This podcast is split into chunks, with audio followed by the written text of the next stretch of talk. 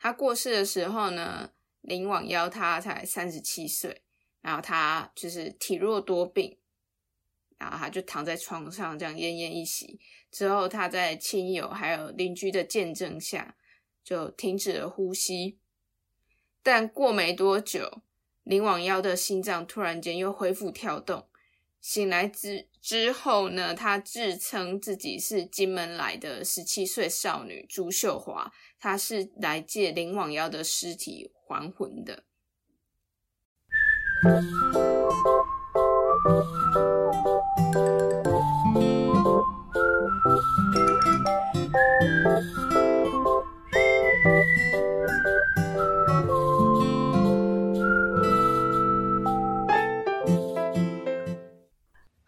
大家好，我是李黎，我是超子才女，哈哈。我是赛赛，欢迎回到林安泰诊所。那我们今天直接切入主题，我们今天要做的是奇幻化疗室，噔噔噔噔噔噔噔噔，有多奇幻呢？我真的觉得，就是我们前面分享一些可能是就是呃心心理上、精神上出一些问题的人，或者是呃，就是你觉得应该是有科学可以去解释的的的一些事情。可是今天分享的事情呢，它就真的是灵异事件，传嗯怪谈，呃，它是真实发生在云林的灵异事件。它俗称叫做朱秀华事件，又或者是云林麦寮借尸还魂，有听呃，过吗？没有，好像有看过类似的报道，但是我不知道是不是同一件事。有可能因为这件事情就是当年轰轰烈烈，然后最近我觉得二零一八年的时候又重新因为一些原因，所以它又重新有一波热潮吗？然后所以就是有一些媒体又去重新调查一下这件事情，这样子。那嗯，想要请问，就是两位相信鬼神吗？相信？相信吧，宁可信其有。嗯，你相信哦？我以为你很比较信科学。嗯，没有啦，就是我觉得都，对啊，就宁可信其有小啦。对啊，好，那我们今天就要一起来聊聊这个很难用科学来解释的故事。在一九五九年，住在云林麦寮的一个女子，她过世了。她的名字叫做吴林网妖，她就冠夫姓嗯这样子。她过世的时候呢，林网妖她才三十七岁，然后她就是体弱多病，然后他就躺在床上这样奄奄一息。之后他在亲友还有邻居的见证下，就停止了呼吸。但过没多久，林网妖的心脏突然间又恢复跳动。醒来之之后呢，他自称自己是金门来的十七岁少女朱秀华，她是来借林网妖的尸体还魂的。哦，好像戏说台湾有看过，哎，对，戏说台湾有翻拍过，没有错，哦，真的假的？真难怪我对假他们有有点熟悉耶。拍过这个故事。哦其实，其实这个故事还有被拍成电影，但是因为电影情节里面有一些太夸张，然后不符合真实的部分，所以就是那个这个主角的亲友们就抗议说：“哎、不不对，你你这样子太夸张了。”嗯，好，那我继续说下去喽。哦，当时呢，就是林网妖死而复活嘛，那他旁边的亲友啊、邻居当然又不相信啊，可是他们又无法去解释眼前所见的这一切。林网妖呢是台湾土生土长的传统妇女，她只会说台语，她看不懂字，而且他体弱多病，做不了什么粗工，他顶多就是做做家事啊、洗洗衣服啊。然后林王妖很会下厨，杀鸡、杀鱼、杀猪什么的，对他来说都是小事。但是自从他死而复活之后呢，他除了台语以外，他还会讲国语，然后他的国语是金门腔的国语。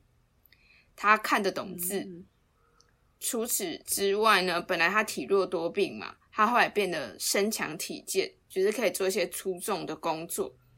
然后，因为他呃林网妖的先生是做建材行，所以会有一些比较呃那个叫什么呃铁的那些东西之类的，那些就是比较重的建材。然后就是林网妖他死而复活之后，他就可以帮忙搬这些东西，然后他也会帮她老公的建材行，就是做会计啊、记账啊这些的，都是以前的林网妖不会做的事情。然后嗯林网妖的打扮呢，也变得跟当地人不太一样。他喜欢穿的像是外省人在穿的衣服，他走路的样子也变了，变得像是一个少女。然后他呃复活的时候说他是十七岁嘛，可是他过世的那个时候是三十七岁的人。嗯，对然后以前的林很多，对，嗯以前的林网妖就是都穿裙子，而复活之后，他都变成只穿裤子。还有就是，他以前会杀鸡呀、杀鱼啊，就是下厨。可是复活之后呢，林王妖就开始吃素，然后他不进厨房，因为厨房就是会处理这些荤食嘛。然后他还要求，就是家里要供奉观音菩萨，还有地藏菩萨，变得非常的虔诚。哇，改变一个人完就是全不一样。完全不就是一样。不一样的人啊。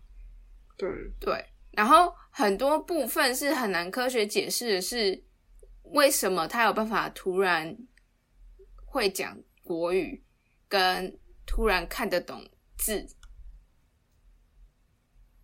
就是这真的是换了另外一个灵魂在里面。，对，因为你如果说他是换了一个人格，可是他可能会的一些技能什么的，都还是差不多的。那那可能真的可以用科学解释说，哦，他可能人格分裂之类的。可是他是一些他从来没有学过的技能，然后他突然间都会了。嗯，哎、可是如果换一个人格的话，他说不定是不是也会变成腔调不一样啊？但他从来没有学过金门腔啊，就是他从来没有去过金门，也没有遇过金门的人，他怎么会有金门腔？可是人格就是分裂吗？不是也听说，就是他们有不同的，就真的是跟以前不一样的，就是那个怎么说啊，本尊就不一样的那个个性，跟他不一样的腔调，跟不一样的方，就是表现方式。但我觉得可以解释的的话，譬如说是同一个语言，它有不同腔调，可能说台语，我们有山边的腔调跟海边的腔调嘛，然后但它是同个语言，只是腔调不同。可是他现在的状态是他本来只会台语，可他突然间连国语也会了，然后他也会讲，也会看中文字。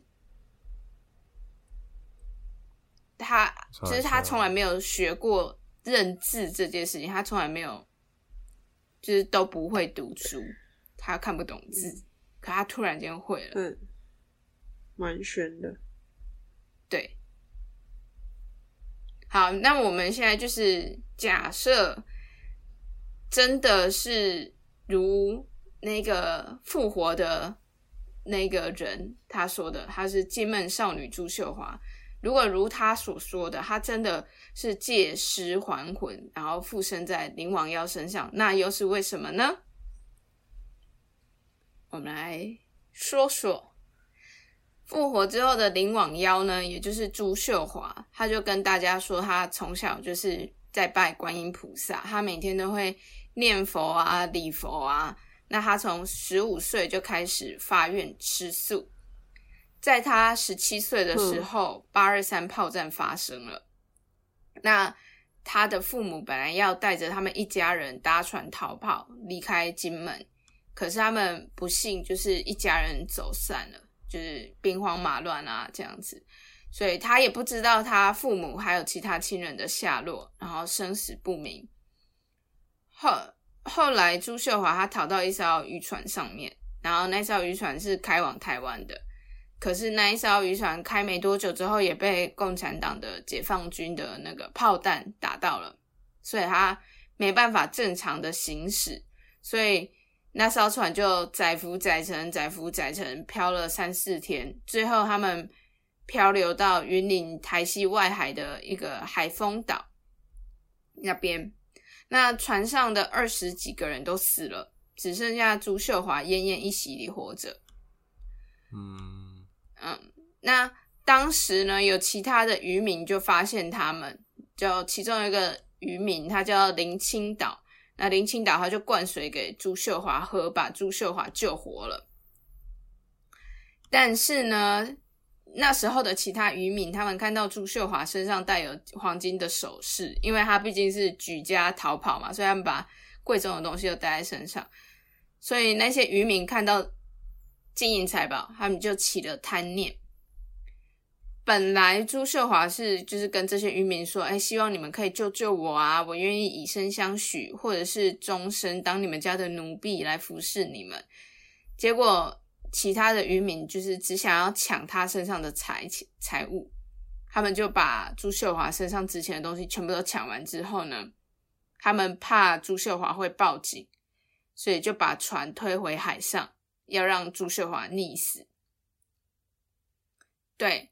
然后一开始救活朱秀华的那个另外一个渔民林清岛嘛，他本来想要就是救他，可是他一个人终究是抵不过一堆的其他人，所以他只能眼睁睁看着朱秀华被推回海上，然后最后就朱秀华就死掉了。嗯，对。那朱秀华他溺毙之后呢，他的灵魂飘到了台西乡，还遇到了当地的那个五条港安西府。所供奉的张尊王、李叶侯、莫将军等三位王爷神，就是遇到了三个王爷神。朱秀华就跟王爷神哭诉说：“哎，我遭遇这么可怜啊，巴拉巴拉。”然后王爷神就大怒，所以他们就让朱秀华住在王爷庙里面，让他等待时机来报仇。但是朱秀华他一心向佛，他心地善良，所以他没有报仇，他只有报恩。在朱秀华的帮助下呢，当初帮助他的那个林青岛，他后来就渔获量大增，然后赚了一点钱，后来也自己开了一间店，这样子。那那时候有一群孤魂野鬼，他们有可能是当地的孤魂野鬼，也有可能是当时在船上其他人的灵魂。嗯，他们都替朱秀华打抱不平，所以他们就是主动找到当初伤害朱秀华的那些渔民们，然后附身在他们身上，让他们在海边徘徊。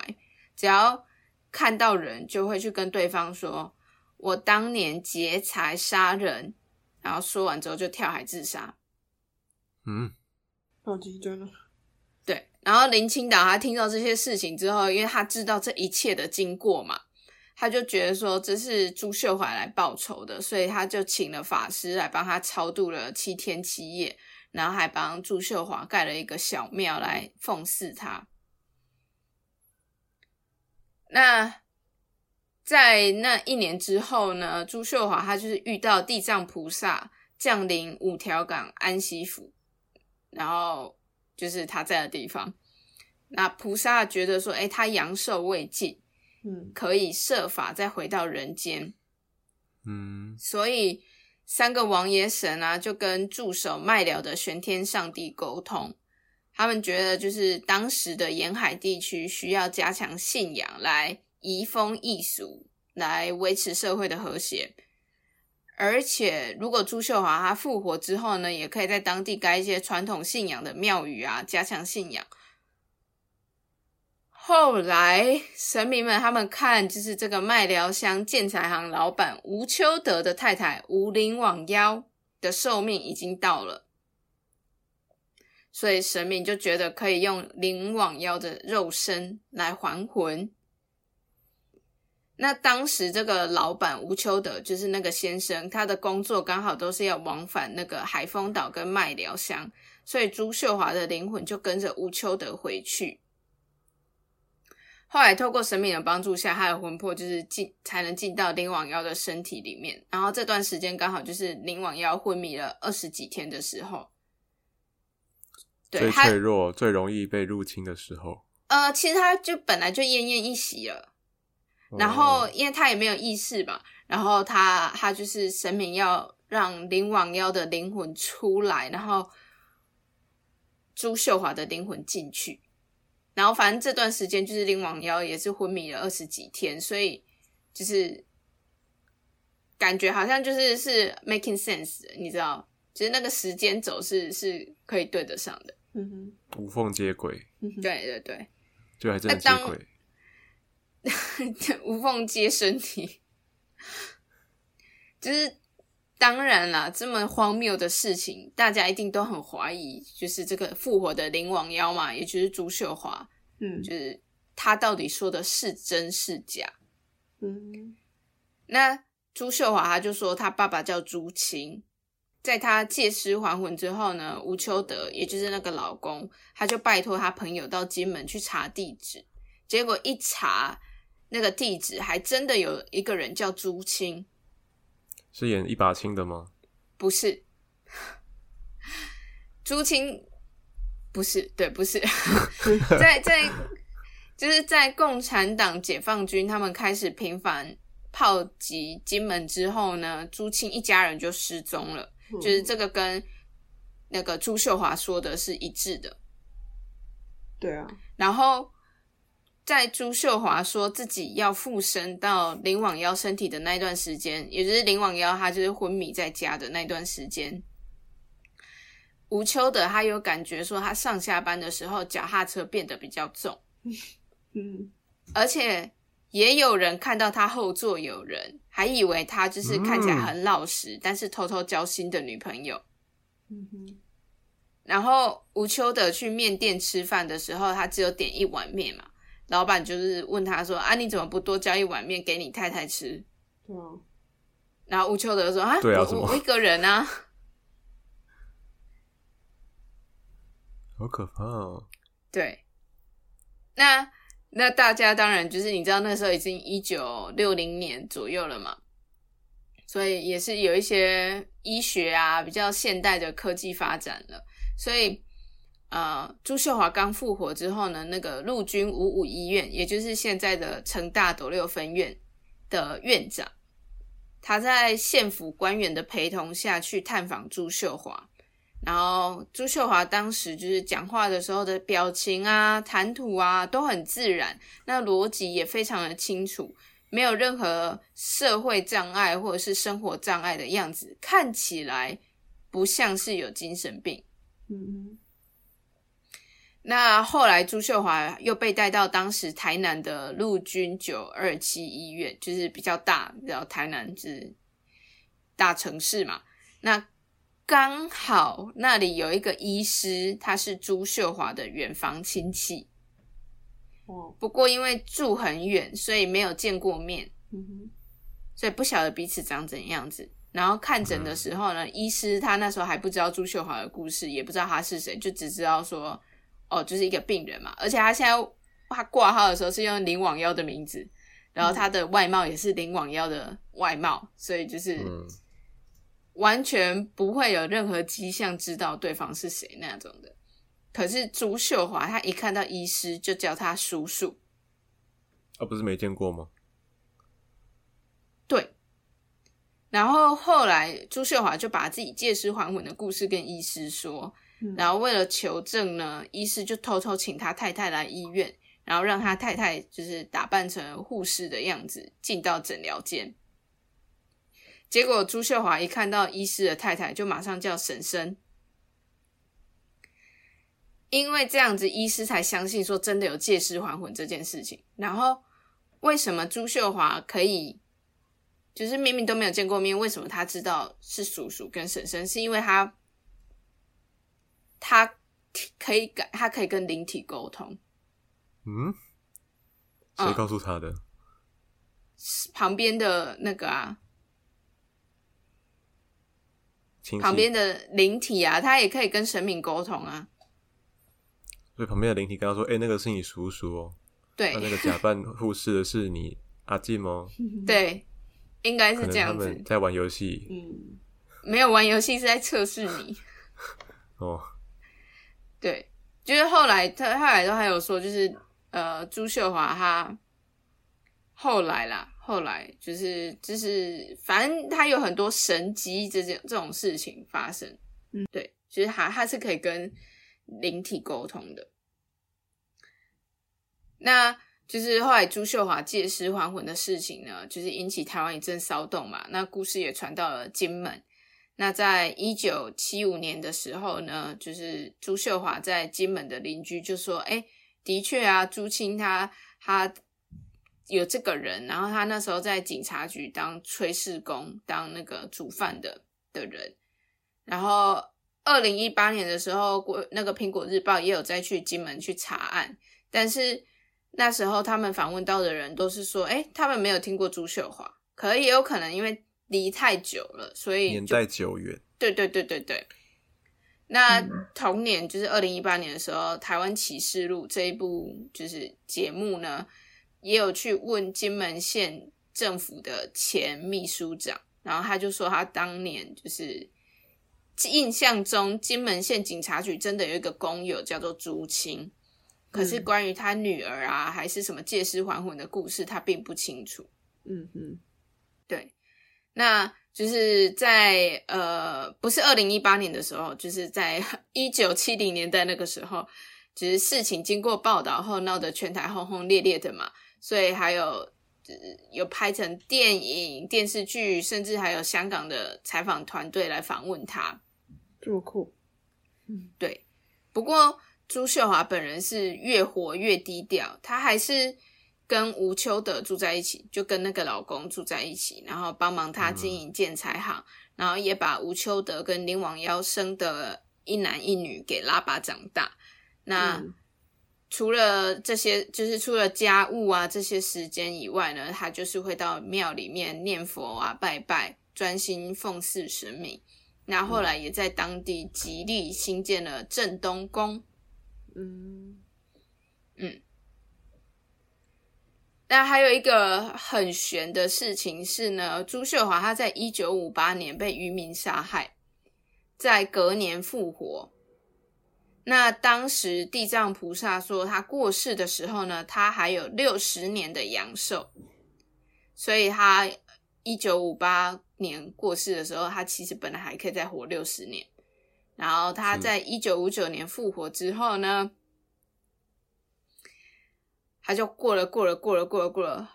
后来朱秀华真的在六十年后，二零一八年过世了。他那时候几岁？他那时候你要说朱秀华还是林网妖？但就肉体啊，肉体九十七岁。哇，那蛮老年长的。对。对他，因为他五十一九五八年的时候过世嘛，可是他那时候还有六十年的阳寿，所以加上去之后，刚好是二零一八年，然后他刚好就是在二零一八年过世。但如果是他本人的话，他的灵魂才七十七，七十七其实也也也蛮那个的了啦。对啊，也差不多啦。嗯，对啊，而且你要说以那个年代的。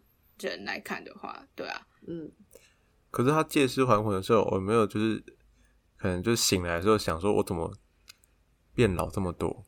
有他，因为刚竟差二十岁，那个对啊，因为他从一个少女变成一个阿姨，你知道吗？对啊，然后还有小孩，还有老公，对啊，就有些好像植物人可能昏迷很久醒来，想说我怎么变这样子？对，感觉。那那呃前前面有讲呃我我就是台湾启示录这一部这个节目有去访问呃他的身边的一些人嘛，因为他们就是二零一八年朱秀华真的在这个时间在这个六十年后过世了，所以又引起了大家一阵就是讨论。重新去采访的的这个兴趣。所以台湾启示录又去采访，然后自由时报啊什么的各家媒体都又重新去调查这整个故事，然后他们就是有去问他身边当时的一些呃亲近的人，他们就有说，就是朱秀华刚复活的时候，的确是比较呃很常会很难过，就是会哭哭笑笑，哭哭笑笑的。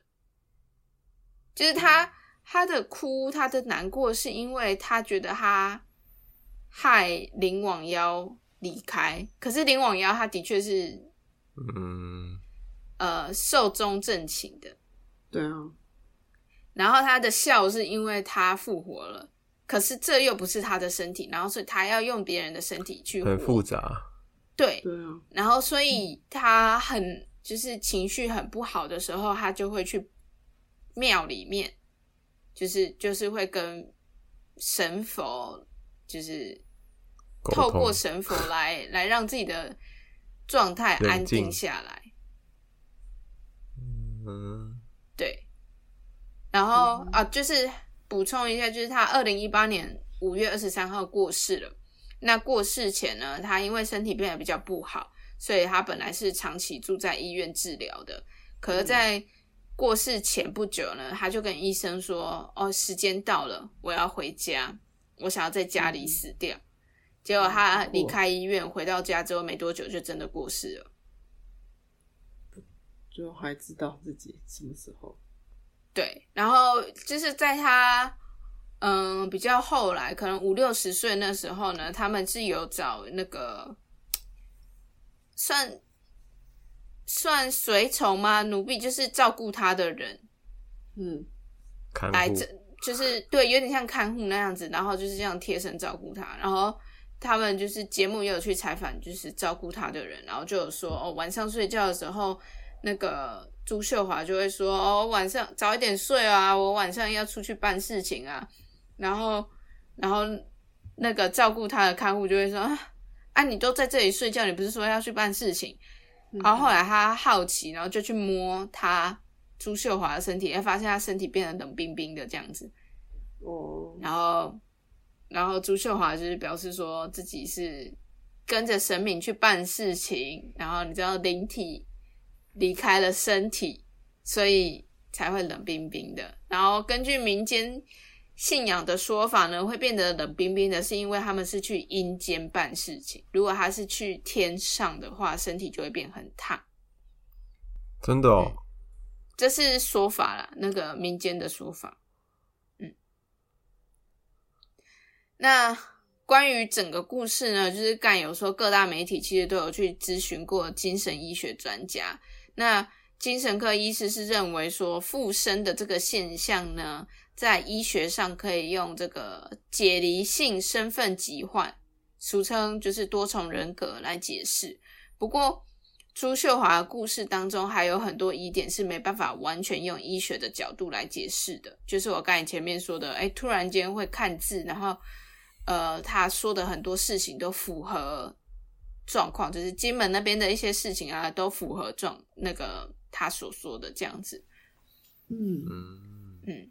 那听完这个故事呢，你们觉得这个世界上真的有借尸还魂吗？那你们相信复活的林网妖真的是朱秀华吗？我觉得要亲眼看到，也不是亲眼看到了，就是说，因为毕竟它已经很年代久远的的一个事情。但如果他就是现在还在就是这个世界上，然后有人去采访本人的话，说不定可以看一下他的访谈内容再决定。不，我现在听听，我就觉得离我其实蛮远的，你知道吗？嗯。可是他也才两年前才过世，哎，三年前哎，就对啊。可是就是我没我没有我就是没有看到他本人接受采访的样子啊。那你可以去看那个节目。就是因为他那时候就是真的有很多节目去采访他，可是他后来就是对于灵网妖的部分，还有金门的部分，他就是都怎么讲？他不太爱去谈，是因为因为媒体就是会一直去放大这些东西，然后他他自己觉得也是蛮困扰的。嗯哼。然后像我前面有说那个电影有翻拍他的故事嘛？然后后来家属去抗议，是因为电影里面就是拍拍说他那时候在船船上漂流嘛，然后其他人都死掉了。那朱秀华为了活下去，就是吃人肉。哦，Which is not true。嗯，是。对他，因为他吃素啊，他根本他吃素，他怎么可能吃人肉？对啊，可为了活下去也不一定啊，他就没有啊，就是就他就没有。可是电影里面就是这样拍，那那那就让朱秀华还有他的家人非常不能接受，所以他们就是有有去就是呃算抗议嘛。对对对对对，然后因为这当中会有很多人一直去怀疑他，然后去质问他，每个人都要他去证明啊。他后来就觉得不生其扰，所以他后来就过过得越来越低调嘛。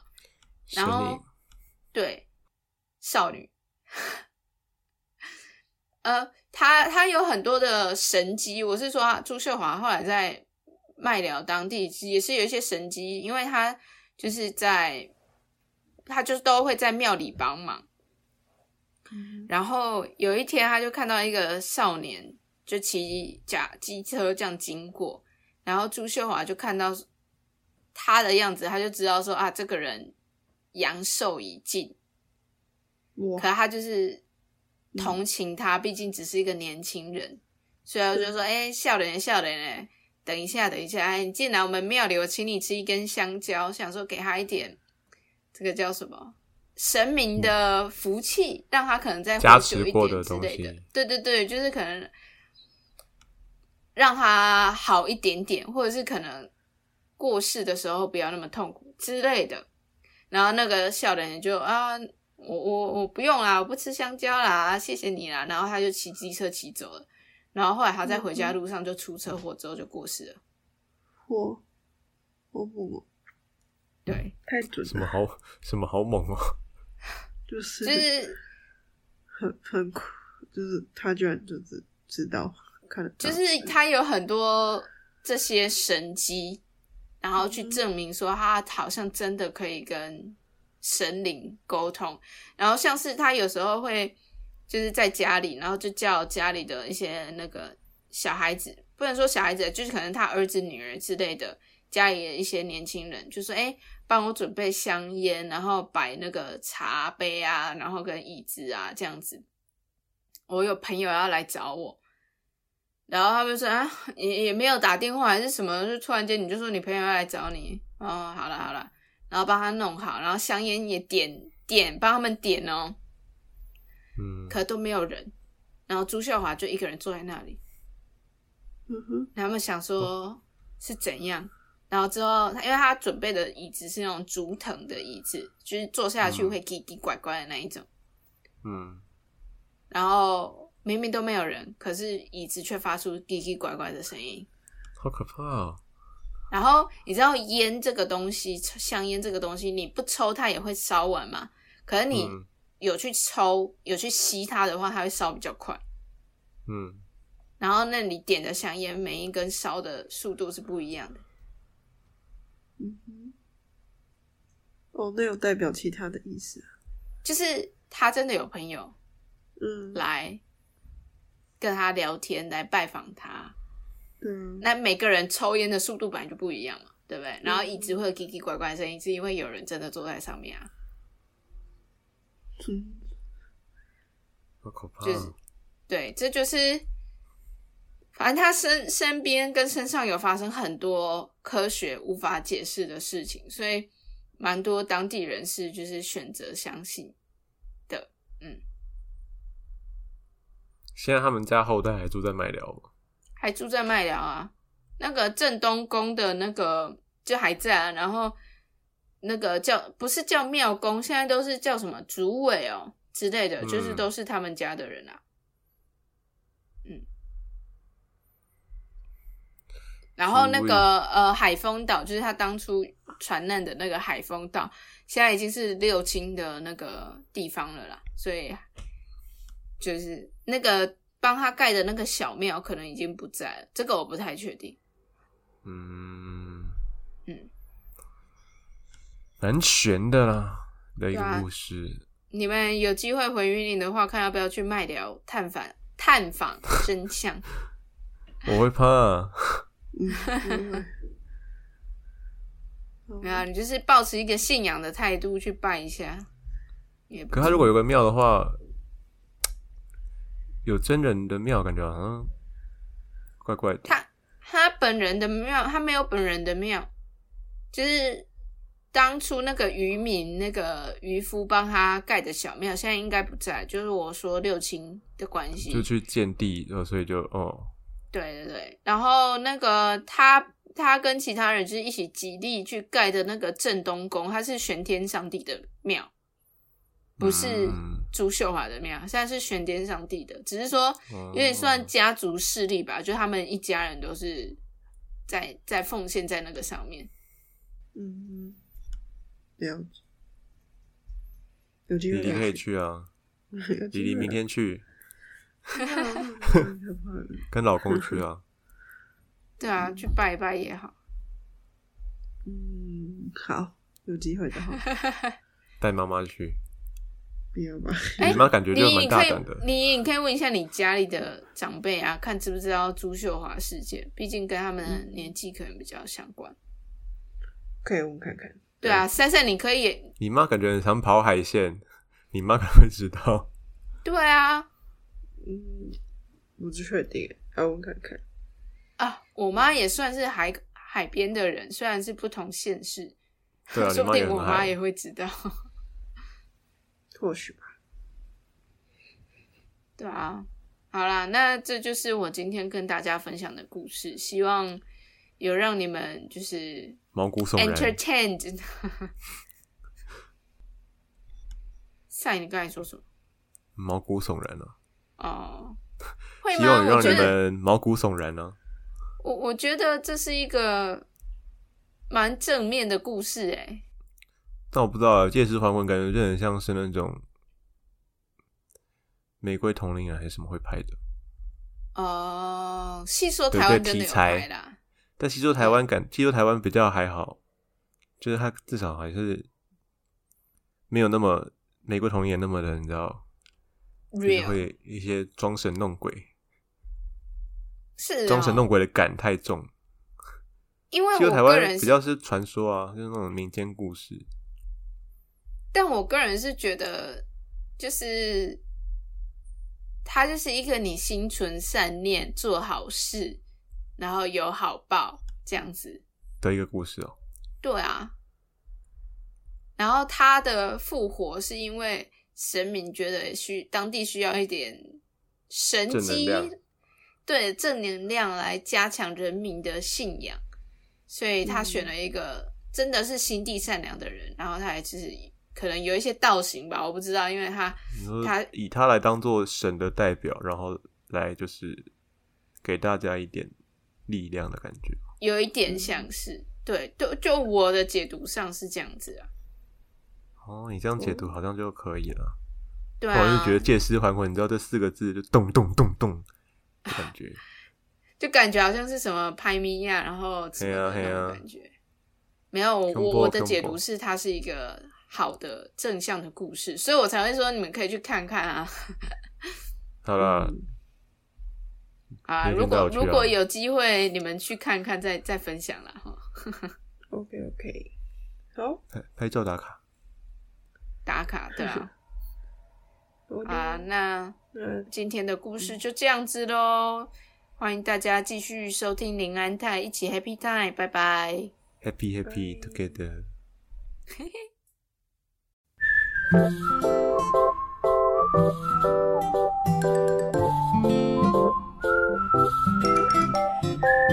you.